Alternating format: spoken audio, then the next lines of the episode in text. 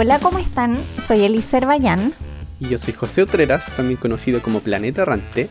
Y les damos la bienvenida a Jugo de Ciencia, un podcast de dos astrónomos que hablan de cualquier cosa de ciencia. Y Elis, está una pregunta como astrónomos. ¿Has tenido varias veces la oportunidad de poder ver la Vía Láctea? ¿A simple vista o no sí, a, simple, vista? A simple vista. Bueno, yo creo que cuando iba al observatorio era como mejor se podía ver la Vía Láctea. En esos lugares que tiene el cielo súper transparente y que parece que casi la puedes tocar. Sí, es increíble. Yo tuve esa experiencia una vez. Bueno, una vez por unos cuantos días. Pero fue mágico poder ver todo eso. Porque hay algo que siempre he escuchado de los astrónomos que son ya académicos que hablan de la maravilla de ver el cielo, de ver la Vía Láctea, y yo decía, ¿cuál Vía Láctea si no veo nada? Porque de Santiago no se ve nada. Y ahí yendo al observatorio entendía a qué se referían.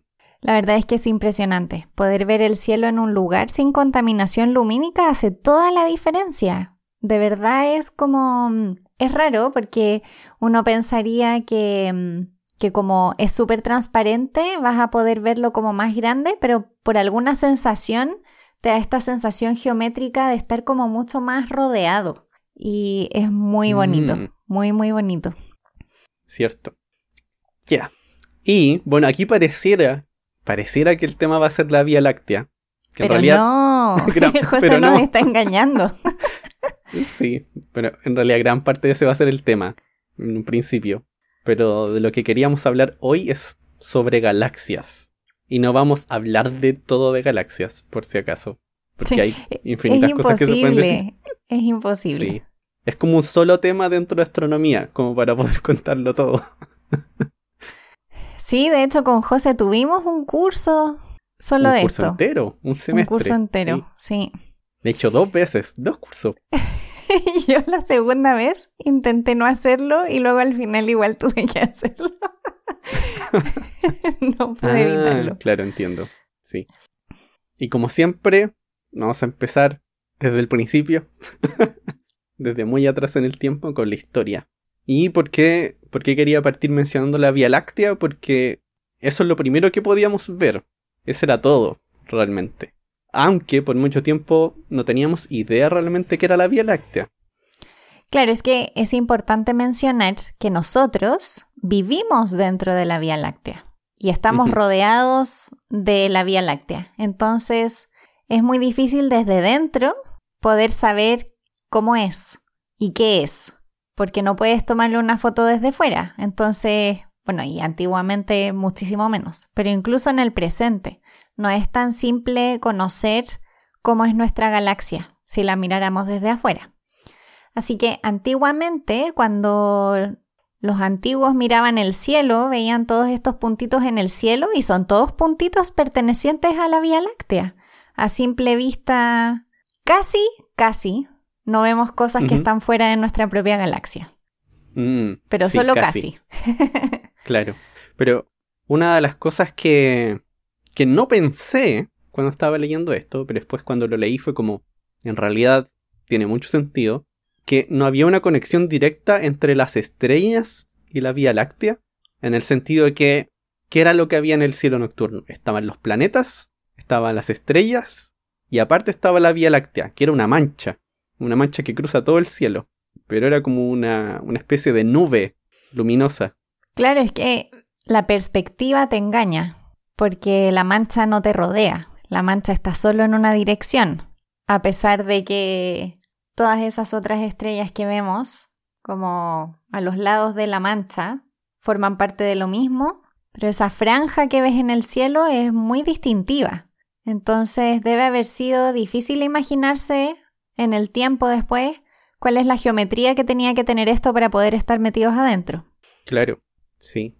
Porque una de las cosas que encontré es que el griego Aristóteles, como siempre, él parece que creía que todas las cosas eh, sucedían en la atmósfera.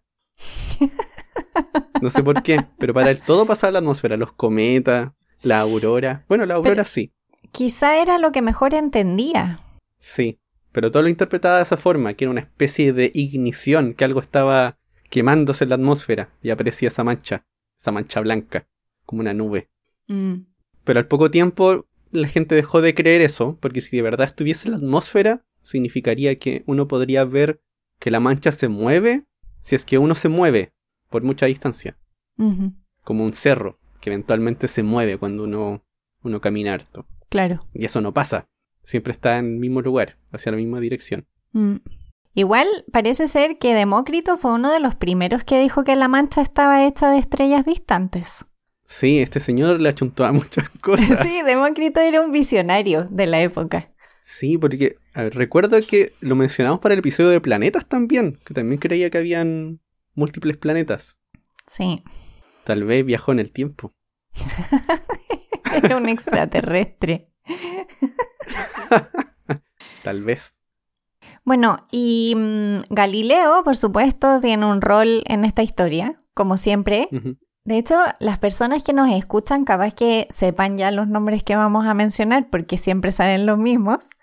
Sí. Galileo en 1610, en su Siderius Nuncius, el típico libro que siempre mencionamos, habla de, de las observaciones que hace de esta mancha de la Vía Láctea y dice que, que son pequeños cúmulos, grupitos de estrellas, de estrellas que están juntas. Ahora, estuve viendo el libro porque, no sé, ¿En para este episodio me dio como con la cosa que tenía que ver el libro, Para saber si no andan inventando cosas. pero está en latín. Ah, ya. ¿Aprendiste latín? Ay, yo tuve un curso de latín en el colegio y es el único curso que he tenido que tener profesor particular en toda mi vida. Sufrí tanto con los cursos de latín. Sufrí mucho, creo que no aprendí nada. Pero sí hay algunos diagramas y se ven los diagramas como de algunos de estos grupitos de estrellas que él podía ver. Es bien interesante. Por si acaso les recomiendo que busquen el libro porque es como muy bonito. La forma en la que dibujan las estrellas de distintos tipos, porque tenía distintos tipos de simbología. Es súper lindo. Mm, Bueno, entonces fue con él cuando se despeja esta duda de que esta mancha blanca, si uno la pudiera ver en detalle, serían muchos puntitos, serían muchas estrellas.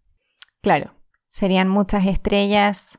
Tiene sentido que con el telescopio se haya empezado a- descifrar este puzzle, porque a simple vista hay muchas cosas que no podemos ver, pero del momento que puedes ver más capas, digamos, el telescopio te permite ver un poco más lejos, es más fácil imaginarse que cada vez que mires más lejos vas a volver a ver más estrellas, más y más y más estrellas. Sí. Bueno, eso es por una parte la Vía Láctea, tenemos la Tierra rodeada de esta estrella, pero también habían otras cosas en el cielo, habían otras manchas, Habían objetos nebulosos, borrositos, borrositos. borroncito. Sí, una de las más conocidas es la nube de Magallanes, que una cosa que no tenía idea era que ya tenía un nombre an- antes de nube de Magallanes, pero como Magallanes era europeo, quedó con ese nombre. Claro, Magallanes fue el primer europeo en ponerles nombre, básicamente, o en reportarlas, mejor dicho, no en ponerles nombre, en reportar su existencia y, ser escuchado probablemente. Claro, porque habían algunas personas de Medio Oriente que tenían un nombre para las nubes de Magallanes, pero ese nombre quedó en el olvido. Pero aquí tenemos otras manchitas, y de hecho con el tiempo la gente fue descubriendo más y más manchas, que comenzaron a llamar nebulosas, porque parecían nubes de colores, nubes luminosas. Y aquí de nuevo existía esta discusión de qué eran. Y habían algunas personas que de hecho creían que eran también colecciones de estrellas, como que eran varias estrellitas pero que estaban muy lejos. Y por eso, pero se veían borrosas por eso. Así que Claro, y en esta discusión también empieza a entrar este pensamiento, que probablemente siempre estaba ahí, pero se hace más patente, de qué tan grande es el universo. Porque si cada vez que ves algo Mm. borrosito son más y más estrellas, eh, ¿dónde está el límite? Es como cada vez encuentras algo borrosito que está un poquito más lejos y son estrellas y entonces eh, habían personas que ya hablaban de que el universo probablemente era mucho más grande de lo que se había pensado antes. Claro. Y todas estas cosas, como que iban a la par, como íbamos aprendiendo cosas de la galaxia, de la Vía Láctea, y cómo interpretábamos estas nubes. Porque, poner un ejemplo, en 1750, un astrónomo llamado Thomas Wright escribe un libro que se llama una teoría original, me da risa que le ponga original, o nueva hipótesis del universo, donde aquí él menciona que el Sol estaba en el centro de un disco gigante de estrellas, pero que era infinito, o sea, que la Vía Láctea era infinita, y así él le daba explicación a esta franja luminosa. Claro. Que era un disco infinito y en realidad uno estaba dentro del disco. Y cuando uno veía dentro del disco se ve una línea. Cuando uno ve hacia arriba del disco se ven poquitas estrellas. No estaba tan mal. No. Así como... No estaba tan mal. no, sí, de hecho, otra cosa que me llamó la atención es que además dijo que estaba rotando. Esto es pura especulación, eso sí. Pero dijo que estaba rotando y le llamó Vortex Magnus, que sería como el gran vórtice. O sea, así se imaginaba en la galaxia. Pero tiene cierto sentido, ¿no? Porque las cosas que uno ve no son estáticas. Entonces, imaginarse un universo estático o un disco mm. infinito estático no tiene mucho sentido si todo lo que tú ves y puedes medir se mueve. Entonces, efectivamente, claro, es especulación, pero es una especulación como con intuición física, con intuición de conocimiento. Claro, sí. Porque aquí él justamente hablaba de la interacción gravitacional, como pasa con los planetas y el Sol. Y de ahí saca esta idea de que debería estar girando. Un poquito, poquito después de eso, en 1755, Kant dice algo importante. Kant creo que nunca ha salido todavía en nuestros podcasts. No, creo que nos salen como filósofos conocidos en los podcasts. Pero Kant pensando en esto que Thomas Wright había dicho, de que en el fondo esto era como un disco y eso cruzado con estos objetos nebulositos que estaban por ahí. Él mencionó estos objetos débiles nebulosos como universos isla, como que fueran como pequeños universitos que podíamos ver y que podían estar más o menos cerca. O sea, eran otras vías lácteas. Claro, eran como, en su vocabulario eran como otras vías lácteas. Y en 1780 nos encontramos con otro de nuestro de nuestro ah, de los clásicos de los clásicos con William Herschel y William Herschel estuvo observando estrellas en muchas direcciones porque una de las preguntas era Thomas Wright tiene razón esto es un gran disco la forma de saber qué es y cómo se mueve es observar estrellas individuales y intentar descifrar eso. Claro, tratar de medir el tamaño de la galaxia. Claro. Tal vez, o la forma. La forma, claro. Y lo que se daba cuenta, o lo que se dio cuenta, es que en distintas direcciones la densidad de estrellas era muy diferente. Entonces, esta idea de Thomas Wright de que esta nube blanca se formaba en el fondo porque el disco era muy largo en una dirección tenía sentido con esta misma observación de Herschel de que habían muchas más estrellas en una dirección y muchas menos en el otro. O sea, si miras hacia el perfil del disco ves muchas, que es mirar hacia la franja, y si miras alejándote de la franja ves muchas menos porque estás mirando hacia arriba o hacia abajo del disco. Esa es como la idea. Sí. Y para estas observaciones, como no era fácil medir distancia, tuve que hacer una suposición, que igual era bastante fuerte que era que todas las estrellas son iguales. que en realidad es, no sé, hay estrellas que son como millones de veces más brillantes que el Sol, pero él supuso que eran todas igual de brillantes. Pero sumando y restando, o sea, a lo que voy en promedio va a dar algo. claro. Y, ah, y aquí, tal vez un día podemos, podríamos hablar de ella, porque este trabajo claramente no lo hizo solo. Este trabajo lo hizo con su hermana Caroline. Mm. Entre los dos buscaban estos objetos lejanos, medían su brillo, tratando de calcular con esos a distancia. Sí, no hemos hablado de Caroline Herschel todavía. Ahí contaremos en otro episodio. Sí. Y también una de las cosas, porque por un lado tenemos la Vía Láctea, también observa nebulosas y otros objetos que se llaman cúmulos globulares, que son colecciones de estrellas, pero estas son más chiquititas, aunque en ese momento tampoco estaba tan claro observa muchos estos objetos, y en particular con las nebulosas, se da cuenta que en algunas de ellas puede detectar estrellas. Entonces comienza a convencerse que efectivamente estas nebulosas son universos islas, que son como otras vías lácteas. Claro que es como lo que decía Kant. Y una de las cosas que también dice Herschel es que el sistema solar se sitúa en el centro de esta estructura. Esa era su, Ah, cierto. su visión de cómo era este disco. Pero mm, cuando no puedes medir bien distancias, podemos estar en el centro o en cualquier parte. O sea, estamos dentro, pero en realidad es difícil saber en qué parte estás. Sí, claro. También es difícil porque imagínense que ustedes están en medio de una neblina. Ustedes pueden ver igual de lejos en todas direcciones. Entonces ustedes están en el centro de esa imagen. Entonces aquí pasa algo parecido. Uno tiene un límite de, de cuán lejos uno puede encontrar una estrella. Así que también va a causar esa ilusión de que uno está en el centro de la Vía Láctea. Y tengo que decir que eso se resolvió mucho, mucho, mucho tiempo después. Así que no era tan simple Sí, de definir. tuvieron que pasar más de 100 años. Sí.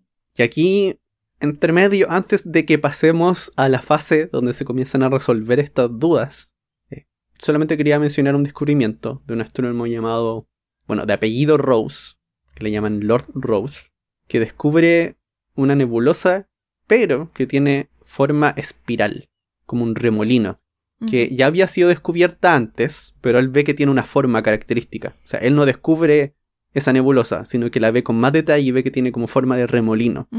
Y hoy día la conocemos como la galaxia remolino, justamente. Buena descripción. Sí, sí. Pero es para mencionar que ya estas cosas comienzan a tener forma. Y si tiene forma de remolino, tal vez está girando. Tal vez tiene movimiento. Claro. Ahí estamos indicando algo diferente. No es simplemente una manchita. No. Es la diferencia entre una taza estática y una taza revolviéndose. Ese es como- Sí. o sea, no la taza, el líquido dentro de la taza, por si acaso. Y de aquí hasta el 1900 hay muchas especulaciones de qué es la galaxia, qué son las otras galaxias. Y dentro de la historia me encontré a alguien que se llamaba George Comstock en 1909, Ujú. que se imaginaba la Vía Láctea como un disco también, pero como un disco que se iba moviendo por, por el universo y que iba arrastrando las estrellas, como una barredora de nieve. Wow. Ya, eso no me, eso no me parece lo- tan intuitivo. No, pero eso lo hacía para explicar porque la Vía Láctea, como da la vuelta al cielo nocturno, por un lado se ve diferente que por el otro. O sea, acá nosotros en el hemisferio sur vemos el centro de la Vía Láctea, Sí. pero en el hemisferio norte se ve otra cosa. Para explicar esa diferencia, tenía esta idea de una barredora de nieve. Lo encontré divertido. no te convence. No, no. Estoy intentando imaginarme por qué no se le ocurrieron otras cosas geométricas para poder explicar eso. No sé. Bueno, habría, habría que ver qué fue lo que escribió. Y efectivamente, como decía José, todavía existe en este momento toda esta discusión de qué son estas nebulositas y ya, ok, hay una que tiene forma de remolino, pero en verdad nadie tiene idea de lo que son. Y se empiezan a utilizar otro tipo de técnicas para estudiar cómo se mueven estos objetos. Si, si están estáticos eh, respecto a nosotros o si se alejan y se acercan. Y ahí es en 1913 que Vesto Melvin Slipher publica un estudio de la nébula Andrómeda. Eh, recordemos que en esta etapa todavía es una nébula, una nebulosa. Todavía no, no se sabe que es una galaxia. Y mm, puede determinar de alguna manera cuál es la velocidad a la que se mueve Andrómeda respecto de nosotros. Y concluye que se mueve más o menos a 300 kilómetros por segundo acercándose hacia el sistema solar, o sea, acercándose hacia nosotros. Y mm, en la misma línea, al año siguiente, hace un estudio, pero con muchas más galaxias, o con muchas más nebulosas de la época, y la mayoría de ellas se alejan de nosotros. Entonces empieza a haber una disyuntiva de, ok, estos objetos no se mueven todos de la misma manera. Claramente este, que se ve harto, Andrómeda, se acerca, los otros, la mayoría, se alejan. ¿Y qué es lo que está pasando? ¿Qué son estos objetos? Y si se alejan, ¿qué tamaño tiene el universo? Porque, porque se estarían ale- alejando. y empiezan a como a, apilarse las preguntas sin respuesta, siendo que Mm, era mucho más sí. fácil intentar contestar si eran galaxias o no, que si qué tamaño tiene, a dónde van, por qué se mueven así, no sé, muchas, muchas dudas.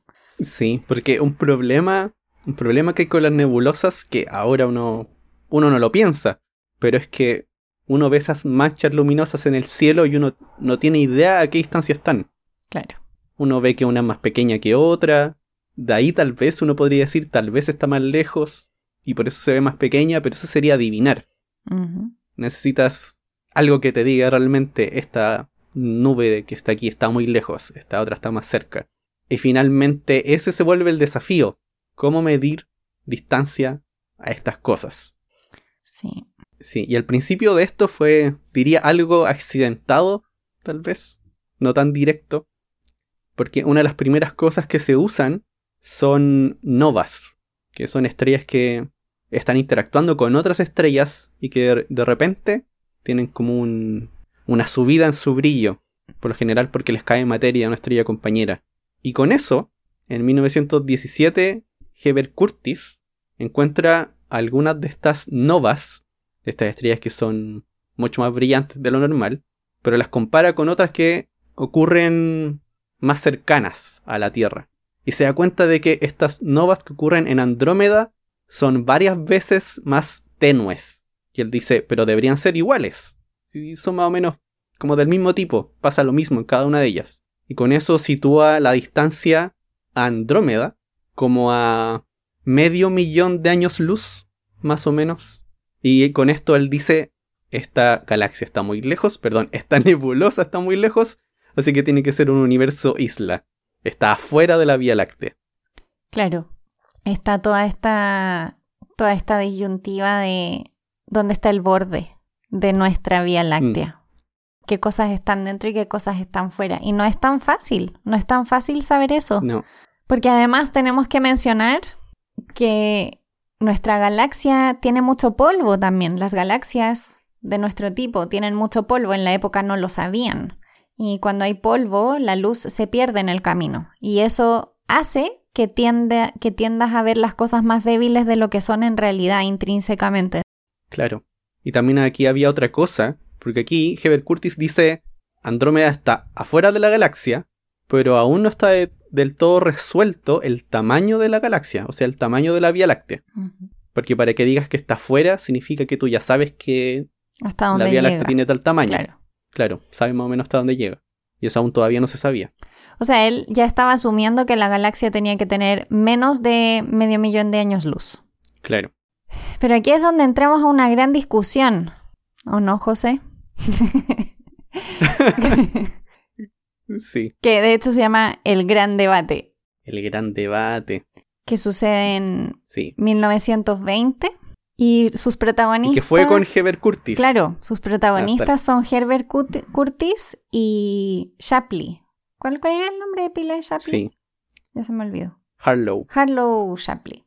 Y mm, ellos estaban discutiendo, o sea, el tema principal era como la escala del universo, pero dentro de eso habían muchos subtemas, porque habían muchas cosas que derivaban en la escala del universo, que era hasta dónde llegaba la Vía Láctea, si estos objetos estaban fuera o dentro, si todos nos movíamos juntos o no, todo eso formaba parte de este gran debate. Claro. Y aquí para introducir a, Harlow Shapley, porque no era que hubiese llegado de la nada.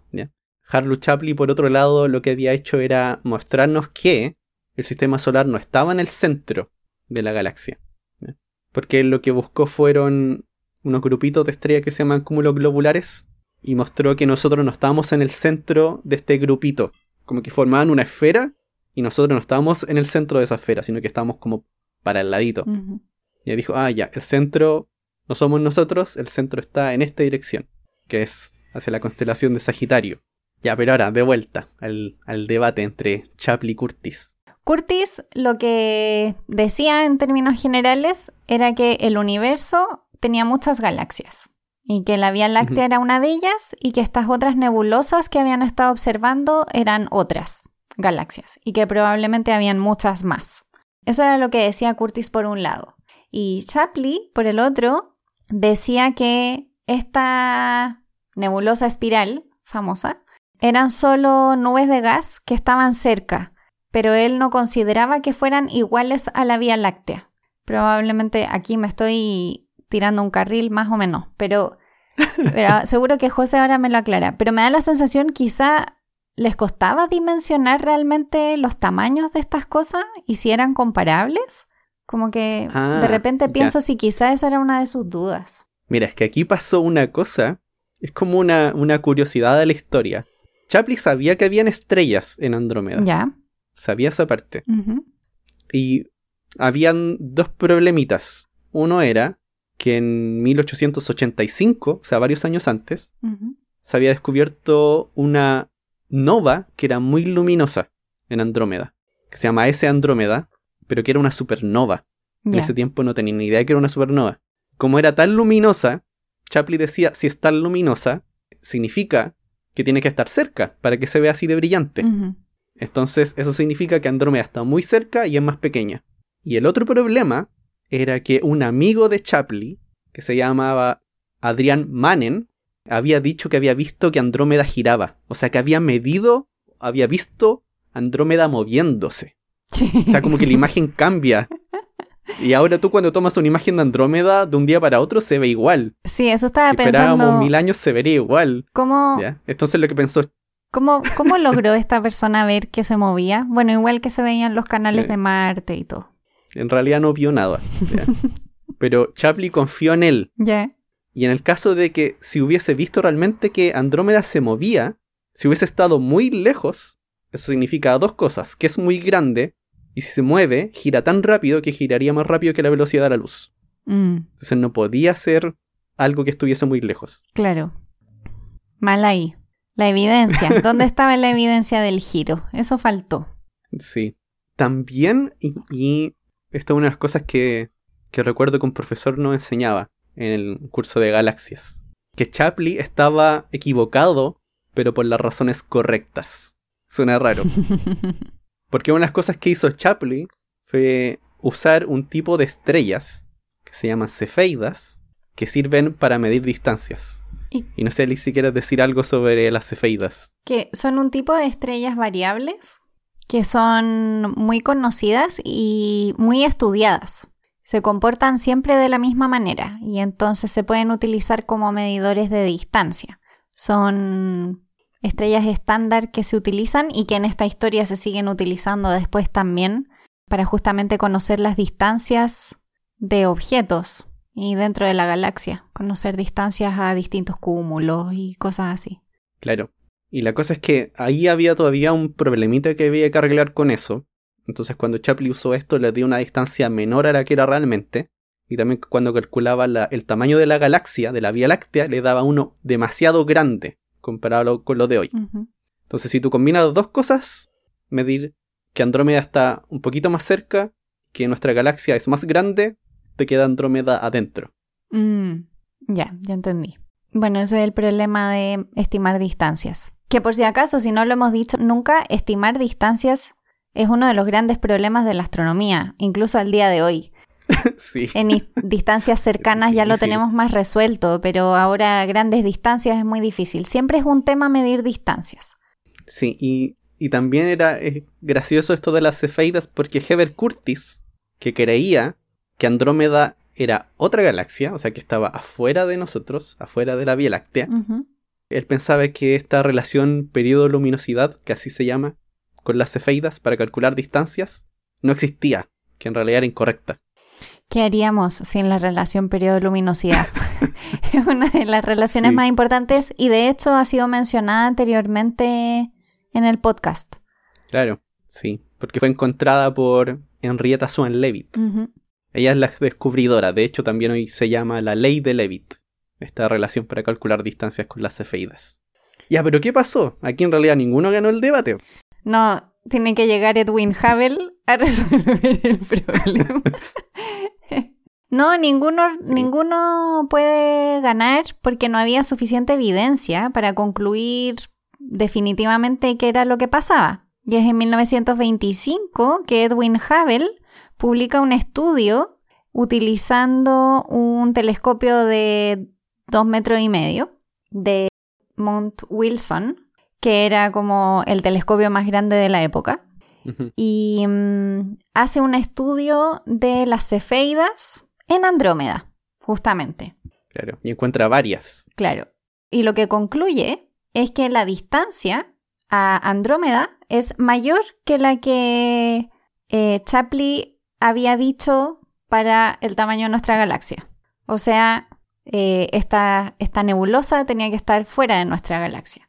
Y mm, a pesar de que las mediciones no eran del todo correctas justamente por el polvo que yo les estaba mencionando, y cuando uno tiene polvo entre nosotros y una estrella, uno ve la estrella menos brillante, entonces te da la sensación de que está más lejos de lo que está en realidad. Pero a pesar de eso, dentro de todo, las mediciones de Hubble estaban bastante correctas. Fue finalmente en los años 30 que se concluyó finalmente la, distancia correcta a Andrómeda.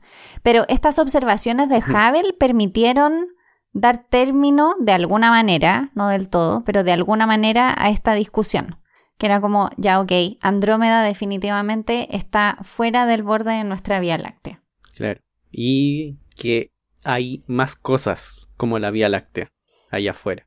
Sí, y esta cosa aquí me, llama la atención porque antes de que, de que se conociera estos resultados de Hubble, él le mandó una carta a Harlow Chapley. ¿Y qué le dijo? Y cuando le llega la carta, cuando le llega la carta a su oficina, había otra persona con él, que era Cecilia Payne. Ah, nuestra famosa Cecilia Payne. Que era su estudiante, sí, era su estudiante en el doctorado. Y ella cuenta que cuando leyó la carta, porque la leyó frente frente a ella, dijo, he aquí la carta que destruyó mi universo. Mm. Y ahí también dijo, yo creí en los resultados de Van Manen, que era el, que había medido que la galaxia estaba girando. Después de todo, era mi amigo. Mm. Y aquí ella cuenta que desde de ese momento en adelante dijo que no aceptaría o rechazaría conclusiones de astrónomos simplemente por la relación de amistad. No, evidencia, evidencia. sí. Igual es complicado porque incluso hoy en día todavía se utiliza este tema de la comunicación privada. Y uno lo ve a veces en papers, como se encontró tal cosa, comunicación privada con tal persona. En general son de cosas que todavía no se han publicado o que por alguna razón no se van a publicar porque no alcanzan como para una publicación en sí, pero que es trabajo que está hecho y en realidad lo que tú compartes con la persona es ese trabajo. No es como que le digas por teléfono, oh sí, a mí también me dio cuatro. no, como que compartes qué fue lo que pasó. Claro, sí. Las mediciones, los datos. Así como, claro, oye, te equivocaste. Saludos, Javi. Ay. Elis, ¿te parece si nos vamos a una pausa? Ya, vamos a una pausa.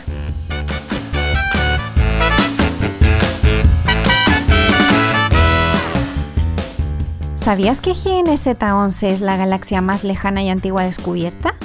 Fue observada por primera vez en 2016 con el telescopio Hubble después de que su luz viajara por más de 13.000 millones de años hasta llegar a nosotros. Este tipo de descubrimientos nos permite entender cómo se formaron las primeras galaxias cuando el universo aún era muy oscuro.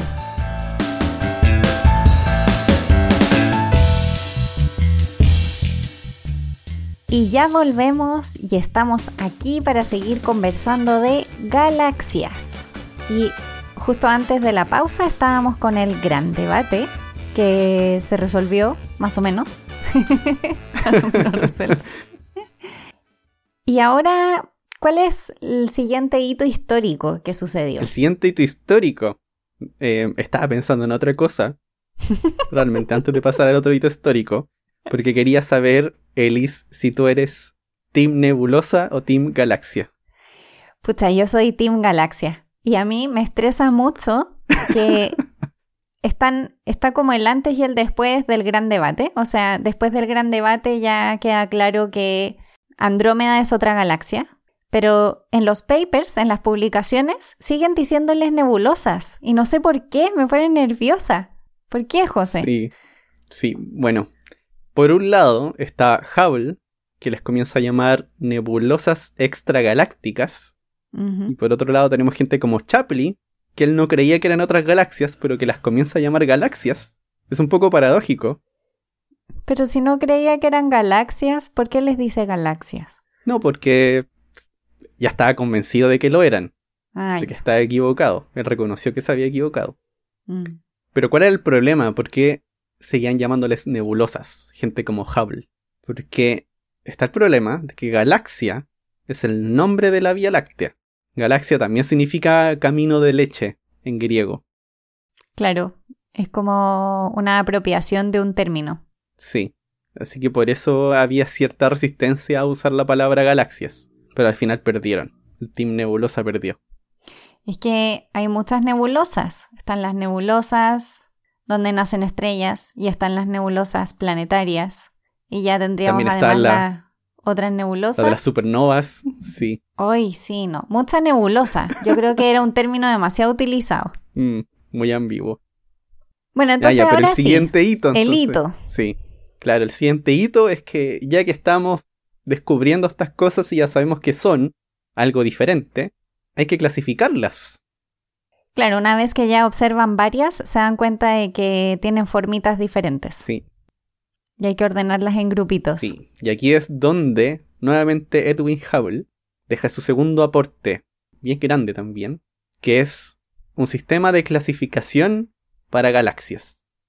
Y nosotros lo tuvimos que ver en clases, que se conoce como el tenedor o el diapasón, Es como un diapasón. Pero es como un tenedor con dos extremos nomás en vez de tres o cuatro. O sea, como un diapasón. Para la gente que no conoce un diapasón, por si acaso. Y en, en esta figura dibuja los tipos de galaxia. Que en principio hay dos principales y hay otro extra. Entonces los dos principales son las galaxias elípticas y las espirales. Y en este diagrama comienza a dibujar como en una línea las galaxias elípticas. Y lo que difieren es en qué tan delgaditas o redondas son. Porque pueden ser como una elipse o muy cercana a un círculo. Entonces dependiendo de qué tan Claro. redonditas sean, les da un número diferente. Las elípticas que son una esfera perfecta son una elíptica cero o E0. Y a medida que va llegando hacia el otro extremo, cuando se va terminando esta línea de las elípticas y ya llega a las elípticas que son más como, como achatadas, claro, Lenteja. más larguitas, esta secuencia se abre y aparecen las espirales. Claro, se bifurca en dos Claro, grupos. se bifurcan dos grupos. Espirales que tienen barra y espirales que no tienen barra. Y aquí tal vez hay que explicar lo que es la barra. Ya, las cuando uno piensa en una espiral, piensa como en un remolino, que tiene un centro y tiene como bracitos que salen desde ese centro. Pero algunas galaxias, como la nuestra, de hecho, ese centro están cruzados por una barra. Y los bracitos nacen de los extremos de la barra, no del centro, no de la pelotita del centro. Entonces es como un núcleo con una barra cruzada y de esa barra salen los brazos espirales. Entonces él las divide en esos dos grupos, las S, que son las espirales que no tienen barra, y las SB, que son las espirales que tienen barra. Y de ahí también hace otra división, que a mí esta me ha costado, nunca me acuerdo realmente del orden de esta división. Porque además las divide por qué tan juntitas, qué tan juntitos están los brazos espirales. Si los brazos espirales están como abiertos o están muy enrolladitos. Claro. Los que están más apretaditos están más cerca de las elípticas. Y los que los brazos están más abiertos están al final del diagrama. Sí. Y además de estos dos tipos, están las otras dentro de este primer tipo de diagrama, que son las galaxias irregulares, que esas ya son unas que no tienen una forma bien definida. No, y que mm, de hecho las clasifica completamente separadas. Porque una de las cosas de las que él habla, porque este diagrama aparece en un libro que publica en 1936 que se llama El reino de las nebulosas o algo así. y de hecho, en el libro explica Hubble que este diagrama en realidad también tiene un sentido de progresión, como una especie de evolución entre distintos tipos de galaxias que era algo que aparentemente se estaba discutiendo en la época. Y entonces eh, las, estaban las elípticas y de ahí había una especie de evolución a algún tipo de espiral y luego las espirales partían las early, o sea, las jóvenes, eran o tempranas, eran las que tenían los bracitos más pegados y evolucionaban hasta tener los brazos como bien separados y como bien formados. Si uno lo piensa, tiene cierto sentido, pero no es así, por si acaso. pero tiene cierta lógica porque si lo piensas desde el punto de vista de algo que se está formando, como que va creciendo y va tomando como cierta estructura. Pero algo que sí quiero mencionar es que estas nomenclaturas de Hubble han traído problemas por siempre. Mm. ¿Por qué? Porque él le dice early type a un tipo de galaxia y late type a otro y en realidad tiende a ser Al otro lado, sí. al revés. Entonces, entonces, eso hace que haya una confusión de Claro. términos. Mucho. Para dejarlo en español nomás. Que a una le dice temprana y a la otra le dice tardía. Le dice tardía. Y en el libro también menciona que están las irregulares, que son muy diferentes, que tienen una composición parecida a las espirales eh, en cuanto a estrellas, al tipo de estrellas que tenían, y habla de que no tienen núcleo, o sea, no tienen la pelotita en el centro y que eso le parece importante, pero sí menciona que se estaba especulando que las irregulares quizás eran la última etapa de las galaxias, así cuando de las espirales con Mm. brazos bonitos a las irregulares, que como decía José son las que no tenían forma. Pero ahí se nota que no estaba muy convencido porque lo escribe claramente que es especulativo y que le parece medio raro. Sí, yo ahí no tengo nada que aportar porque fue la Liz la que leyó el libro de Hubble. yo ni lo miré. Fue bueno, fue bueno, porque se me aclararon alguna- algunas dudas de, de cómo era esta historia. Sí. Pero sí es verdad que la, la parte básica del diagrama se basa en la morfología. De ahí después nace esta cosa de la evolución, pero la morfología es lo básico, agruparlas por las que se parecen. O sea, si tienen brazos o no y si tienen barra o no. Y qué tan fáciles de ver son los brazos. Claro. Y yo creo que aquí con esta clasificación base podríamos comenzar a describir un poco cómo son estas galaxias porque tienen diferencias al final. Y también qué es lo que va pasando con estas galaxias. Sí. Son súper distintas en todo. Ujú. Apartamos con las elípticas. Las elípticas, como dijo José, son como esferoidales. O sea, solo son o una pelotita, una pelotita aplastada o alargada. Pero son un, como una sola forma, digamos, única. Son más o menos un tercio de las galaxias que hay en el universo. O de las que. de, lo- que vemos, digamos. y generalmente están formadas por estrellas más viejas. O sea, eso significa que no tienen muchas estrellas naciendo en su interior.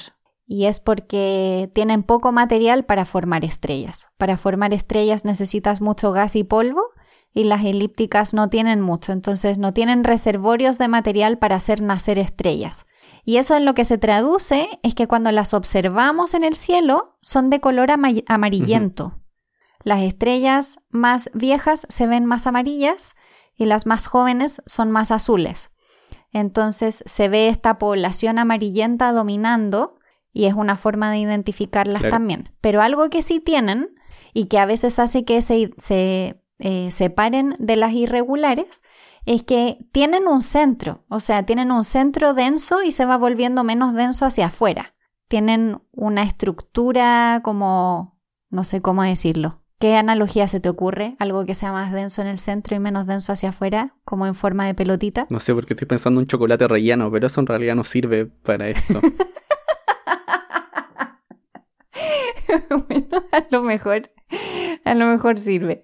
Pero tienen como una parte de central, como un núcleo más denso y, y hacia afuera se va haciendo menos denso, pero tiene esta forma como mm, esferoidal. Claro, ahí las, las estrellas se mueven en todas direcciones, como si fuese una nube de estrellas, que están moviéndose para arriba, para abajo. alrededor del centro. Sí, o a veces eh, se mueven de manera un poco más errática y ya son el final, el final de la vida de una galaxia, más o menos.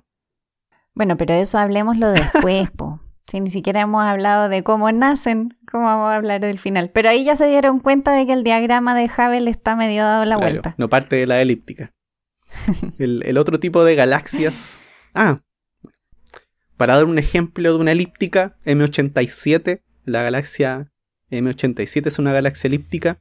En esta galaxia vimos la primera imagen de un agujero negro, por si no tienen idea de cuál es M87. Pero me parece súper interesante porque yo creo que hay más personas que saben que hay agujeros negros supermasivos en las galaxias espirales, pero las elípticas también tienen agujeros negros en el centro, Sí, supermasivos. Entonces, otra cosa es que no se vean... de- que- que a veces da la sensación de que porque son esferoidales y son como una pelotita, no tienen por qué tener algo en el centro. Y además son como de un único color, entonces visualmente es como menos intuitivo quizá, pero efectivamente sí lo tienen en el centro. Y de ahí la primera fotografía. Bueno, las otras galaxias, las galaxias espirales, tienen estos brazos. Pueden tener una barra. También por lo general tienen un bulbo en el centro, que es como la yema del huevo frito, donde ahí tienen estrellas más antiguas y no hay tanta formación estelar. Entonces, como no hay formación estelar, no hay estrellas azules y se ve más amarillento el centro de una galaxia espiral. Y por eso uno también ve estos cambios de colores desde el centro hasta los extremos de una galaxia. También en estos brazos espirales se van formando hartas nuevas estrellas. Es como una especie de ola que van, donde se va concentrando material. Cuando se concentra el gas, se van creando nuevas estrellas a partir de ese gas. Así que varias de estas espirales tienen unos brazos bien azules en estrellas. Y están girando en una dirección, preferentemente, al igual que el sistema solar. O sea, ahí tenemos una diferencia de movimiento. Las estrellas en una elíptica se mueven de manera más desordenada, como en casi cualquier dirección, pero en las espirales tenemos todas que van girando en el mismo sentido, una al ladito de la otra. En el Sí. disco. El- la yema de huevo se parece más a una elíptica en Chiquiturri. Bueno, digo en Chiquiturri, hay galaxias de todos tamaños, en todos los tipos. Así que, pero como una elíptica Claro. pequeña en, En el el, medio. en- como en el centrito de la espiral. Sí, sí, es verdad eso. Y Y el disco se ve azulado, entonces. O sea, el centro amarillento y el Sí, y disco estas azul. galaxias todavía tienen mucho gas con el cual pueden formar estrellas, a, a diferencia de las elípticas. Todavía tienen vida, como la Vía Láctea o como Andrómeda. Estas dos galaxias todavía tienen un buen resto de tiempo para segui- seguir formando estrellas. Algo que no mencionamos en esta historia, que tal vez podríamos hacer un episodio después para eso. Yo estaba pensando que hace falta un episodio, pero seguramente va a ser bien largo. Que es que estas galaxias, además de tener estrellas, tener o no tener gas, también tienen polvo. Pero algo que las define o las caracteriza también como galaxias es que tienen materia oscura. ¿No hemos hecho todavía un episodio de materia No. oscura? No, no tenemos episodio de materia oscura. Ah, wow, yo pensaba que sí. No, hay que hacer un episodio de materia oscura, definitivamente, para que vean lo enchufada que yo estoy con nuestros propios episodios, súper perdida. No, hay Sí. que hacerlo. Es que la Liz una vez hizo una clase de materia oscura. Yo creo que por eso pensó que habíamos hecho un episodio. Sí, yo creo que sí, me confundí, me confundí. Pero al final, en todas estas galaxias, lo que más las mantiene unidas es la materia oscura. Es la fuerza que mantiene unida a la galaxia. Esto suena un poco como Star Wars. Pero, pero realmente es eso. Es la fuerza que mantiene unida a la galaxia. Y las galaxias que no tienen materia oscura. Ah, pero eso es bien reciente. Eso es bien reciente. Eso para el episodio de materia oscura. Claro, porque justo en los últimos años se han comenzado a descubrir galaxias con poca o sin materia oscura. Entonces, como son galaxias o no. Y aquí yo creo que podemos entrar a hablar de las irregulares y de las otras cosas que pasan, porque las galaxias interactúan también gravitacionalmente una con otra. Claro. Por ejemplo, nosotros y Andrómeda nos estamos acercando y eventualmente chocaremos. Pero también la Vía Láctea tiene varias galaxias chiquititas que están dando vuelta alrededor, que ya la llamamos galaxias enanas. Como en las nubes de Magallanes. Aunque creo que ahí hay todavía un poco de duda, se cree que podría ser que las nubes de Magallanes sigan de largo, se alejen, que no son un Mm, satélite, sino que vienen de paso nomás. Interesante eso. Claro. Sí, súper interesante. Pero claro, tenemos como algunas galaxias chiquititas satélites, algunas elípticas pequeñas. Además, nuestra galaxia es grandota. Eso no lo hemos mencionado, pero hay galaxias de muchos tamaños. Nuestra galaxia tiene más o menos 100.000 años luz de diámetro y hay galaxias mucho más pequeñas que la nuestra. Y nosotros y Andrómeda nos parecemos, somos espirales grandes, pero también hay espirales mucho más pequeñas que nosotros. Y tienen brazos y todo, pero son mucho más chiquititas. Y bueno, lo que les pasa a, a, estas galaxias más chiquititas que están alrededor de la Vía Láctea es que se van desarmando varias de ellas. Porque sienten, sí, sienten diferente gravedad. Como son grandes, igual son grandes, son más grandes que un sistema solar, o que muchas estrellas. Porque una parte de la galaxia siente diferente gravedad al otro extremo de una galaxia y con eso se van deformando como plasticina. Y se destruyen algunas de ellas. Hay varias galaxias pequeñas que ya deben haberse destruido al, al acercarse mucho a la Vía Láctea y que ya no existen. Galaxias pequeñitas. Y de hecho hay gente que estudia dentro de nuestra galaxia como estas poblaciones de estrellas intentan como seguir también de dónde vienen, que están como en el halo de nuestra galaxia. Nuestra galaxia es un disco, pero tiene una parte que se llama el halo, que es una especie como de, ¿cómo decirlo? Un campo de fuerza, como esferoidal que está dentro del disco, metido, de alguna forma. Y en esa parte, que no es el que, que es mucho más vacía, hay algunos cúmulos, por ejemplo, que mm, se creen que pueden haber sido como atraídos de estas otras galaxias que estaban cerca nuestro interactuando. Y se puede estudiar cuál es el trayecto que han recorrido y de dónde venían. E intentar como reconstruir la historia hacia atrás. Claro, tratar de, tratar de ver cuáles de las estrellas que están en la Vía Láctea vinieron de otras galaxias más chiquititas. O si es que tal vez en algún punto de la vida de la Vía Láctea hubo alguna fusión grande. Y hay varias personas que están ya haciendo algunas predicciones de qué es lo que pasó anteriormente, que se, serían en realidad como postdicciones si fueron antes, porque no estoy prediciendo, estoy explicando el pasado. Eso vuelve un poquito raro. ¿Se puede explicar el pasado? Bueno, las irregulares no hemos dicho mucho de ellas. José estaba intentando introducirlas, pero las irregulares son, como dice su nombre, irregulares. tienen formas muy extrañas, no tienen un centro definido y tienden a tener más estrellas azules que las elípticas, o sea, suelen tener estrellas jóvenes. En su composición se parecen mm. más a las espirales, pero no en su estructura. Y mm, eso también genera la duda de por qué son irregulares y por qué tienen una composición parecida a las espirales. Bueno, también hay, hay mucho de que están cerca de otras galaxias. Es difícil mantener tu forma si que estás cerca de otra galaxia más grande. Y también son más chicas, también tienen menos masa. Sí, son más chicas. Y también efectivamente lo que dice José, las galaxias interactúan. Y ahora el universo es mucho más grande de lo que era en el pasado.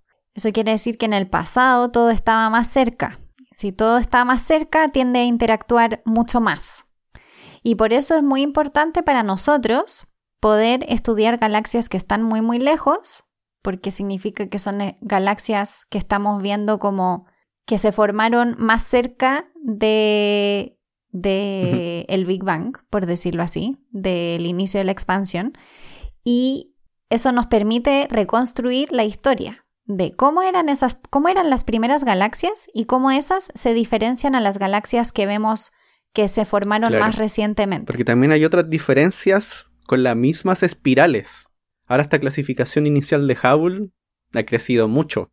Ya no da, ya no da para todas las galaxias que existen. Porque eh, hay algunas galaxias que son galaxias anillo que se forman cuando una galaxia atraviesa a otra por el medio y se puede crear un anillo. Sí, lo encuentro muy raro. Que hay una que se llama rueda de carro. La pueden buscar y ahí van a ver que es como un, un anillo al medio y otro anillo muy extenso alrededor de color azul. Que sean cuando sea este esta interacción muy particular. Y también hay otras espirales que no sé si existe la palabra en español. Aquí me estoy arriesgando. Lo único que se me ocurre es espiral floculenta. Porque son unas espirales que no son tan notorias como las de la Vía Láctea, que uno ve unos, brazos bien grandes. Aquí son como espirales que se van desarmando en el camino y son muchas, pero son muy delgaditas. Para todo esto, las simulaciones son extremadamente importantes porque todos estos procesos son muy, muy lentos y necesitamos poder ponerle el fast word forward, así como avanza rápido, para poder ver o, o anda hacia atrás rápido para que podamos ver qué fue lo que pasó.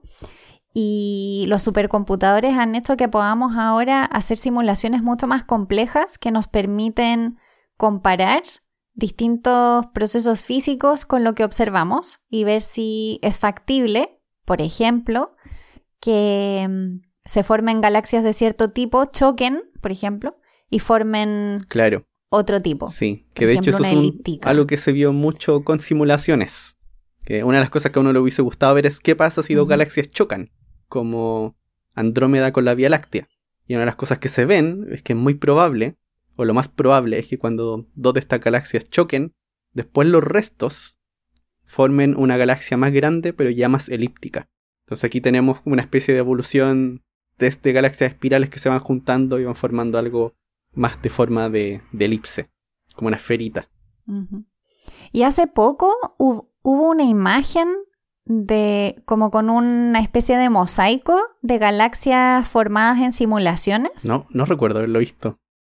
No, como que lo vi hace poco, pero no me acuerdo de qué era, pero era de una simulación y era como uno de estos mosaicos que hacen del telescopio Hubble, de las imágenes del telescopio Hubble, pero eran con las galaxias de la simulación. Ah. Y era muy impresionante porque de verdad que todas parecían galaxias reales. Ah, sí, ya. Sí, he visto varios de esos. Era muy bonito, muy, muy bonito. Las simulaciones ya llegaron a un nivel muy realista de hacer, de crear galaxias que se parecen mucho a las de verdad. Porque yo cuando empecé a estudiar esto, las galaxias de las simulaciones no eran tan realistas. Había que tener un poquito de imaginación. Pero ahora ya la cosa ha avanzado harto. Bueno, los supercomputadores también son mucho mejores. La gente, mucha más gente tiene acceso a ellos también. Sí. Y otra cosa bueno, porque aquí mencionamos que las galaxias interactúan. Nosotros aquí estamos relativamente en un grupo pequeño de galaxias. Que se llama el grupo local. Sí. Somos poquitas galaxias. Y son solo dos grandes y muchas pequeñas. Porque hay otros lugares donde hay miles de galaxias juntitas, que son los cúmulos de galaxias. Y es como una galaxia de galaxias, tal vez. Tal vez no, tal vez no a ese extremo, porque no son miles de millones de galaxias, pero pero aún así son muchas galaxias juntas, galaxias orbitando en torno a otras. Ay, nunca dijimos eso. Bueno, ahora ya lo dijimos, que las galaxias tienen miles de millones de estrellas, una como la nuestra. Claro, cientos de miles de millones de estrellas, en el caso de la nuestra. Claro, hay otras que tienen un poquito menos. Las galaxias enanas, como algunas de las galaxias satélites, tienen como un millón de estrellas.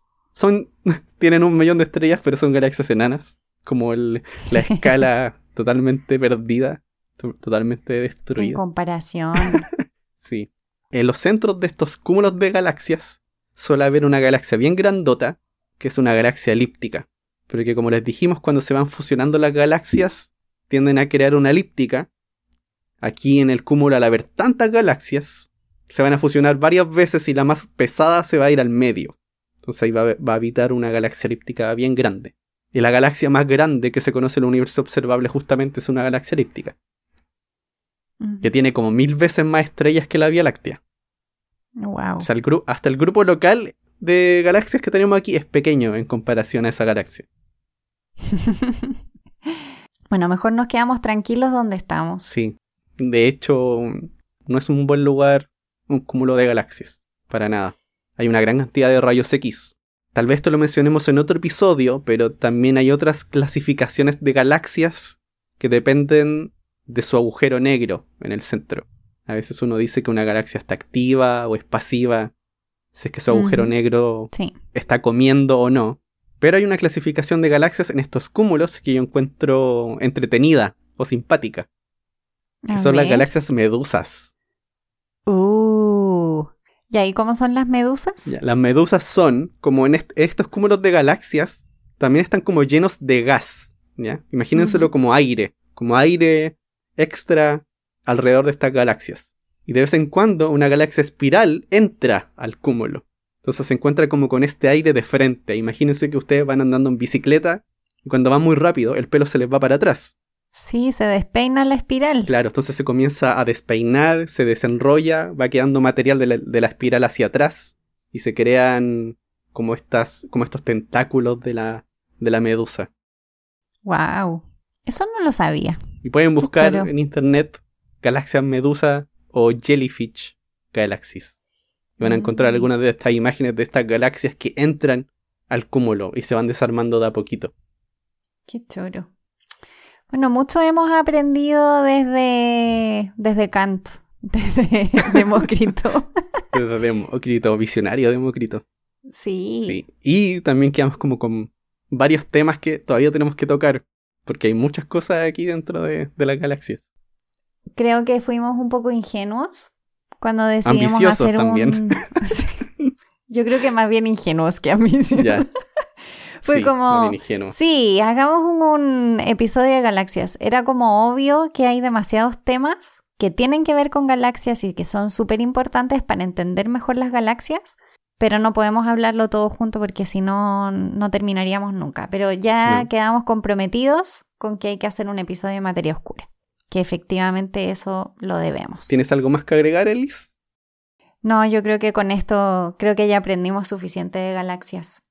Solo les voy a decir algo, que la Biblioteca del Congreso de Estados Unidos tiene versiones en PDF de libros súper interesantes, entre ellos el de Hubble de 1936, pero también ahí fue donde encontré el libro, por ejemplo, de La escala del universo de mm, Shapley y Curtis. Y mm. también ahí fue donde encontré el libro de Galileo. Así que si los quieren ver, aunque no los entiendan de repente, ojear, sobre todo el de Galileo. Sí, las imágenes también. Sí, a veces las imágenes dicen bastante, los dibujos que ponen en los libros. Uno tiene como un poquito la idea de cómo veían el universo. Sí, es verdad. Entonces, con esa última información, ahí me voy a poner a leer esos libros después. no, no sé si quieres leerlos, literalmente. Bueno, ver algunas partes, de... ojearlos, ojearlos.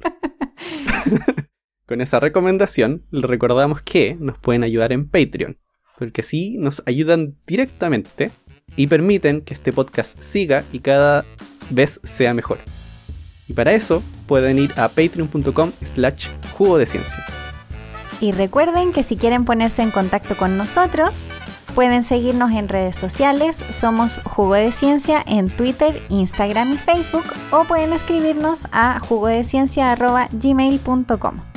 Esperamos que este capítulo galáctico les haya gustado mucho y nos vemos en el próximo. Chao, chao. Chao.